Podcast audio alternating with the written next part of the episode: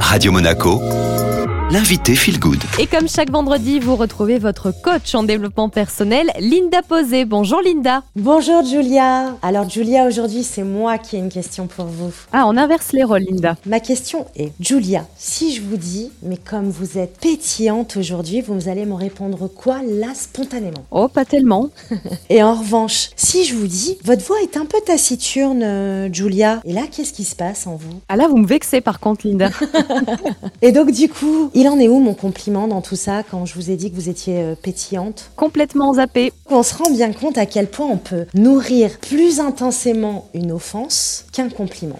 Les personnes ont tendance à rejeter le compliment alors que c'est un acte d'amour, un acte de reconnaissance de l'autre. Quand on rejette un compliment, on rejette la valorisation et la valeur qu'on a. Alors qu'une offense, on va s'y attacher, on va la nourrir et on va la remplir pendant plusieurs heures, voire plusieurs jours. Et pire, en faire une vérité et une croyance absolue pour soi. Pour les personnes qui ont du mal donc à accepter les compliments, qu'est-ce qu'il faut faire Linda? Tout simplement en disant merci. Ça ne va pas plus loin. Alors oui, on nous a élevés dans une éducation qui nous dit d'être humble, de se faire petit. Mais accepter un compliment, c'est accepter sa valeur et ainsi rendre à l'autre également le cadeau qu'il vient de nous faire. Alors que l'offense, ce n'est qu'une projection de l'autre de ce qu'on peut être et qui n'est absolument pas une vérité.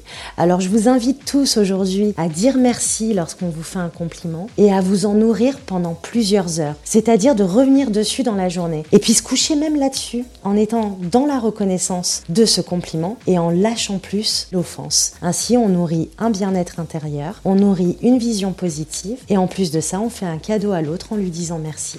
Eh bien, plus que jamais, Linda, je vais appliquer vos conseils dès maintenant avec un grand merci d'avoir été avec nous sur Radio Monaco. Avec plaisir, Julia.